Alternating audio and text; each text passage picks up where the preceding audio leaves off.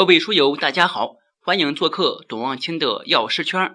前面我们讲完了主管药师考试当中的基础知识和相关专业知识部分，从这一节开始，我们开始学习专业知识部分。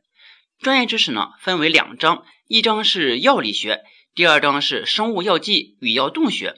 我们先看第一章药理学中的第一节序言，在序言中有这么几个概念，大家要清楚一下。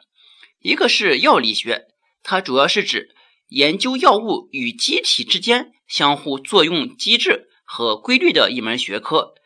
它的主要任务有两方面：一是药物效应动力学，简称药效学，主要研究药物对机体的作用及其规律，它是阐明药物防治疾病的机制；第二是药代动力学，简称药动学，主要研究的是。机体对药物的处置过程，包括药物在机体内的吸收、分布、生物转化、排泄及血药浓度随时间而变化的规律。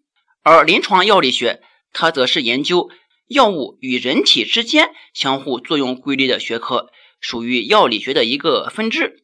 而药理学研究的是药物与机体之间相互作用规律的一门学科。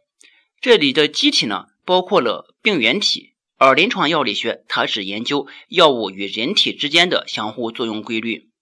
下一个，我们看临床前研究，它指的是以实验动物为对象，主要分为药效学、一般药理学、药动学和毒理学研究。而临床药理研究则是在健康志愿者和患者中进行，分为一二三四期临床实验。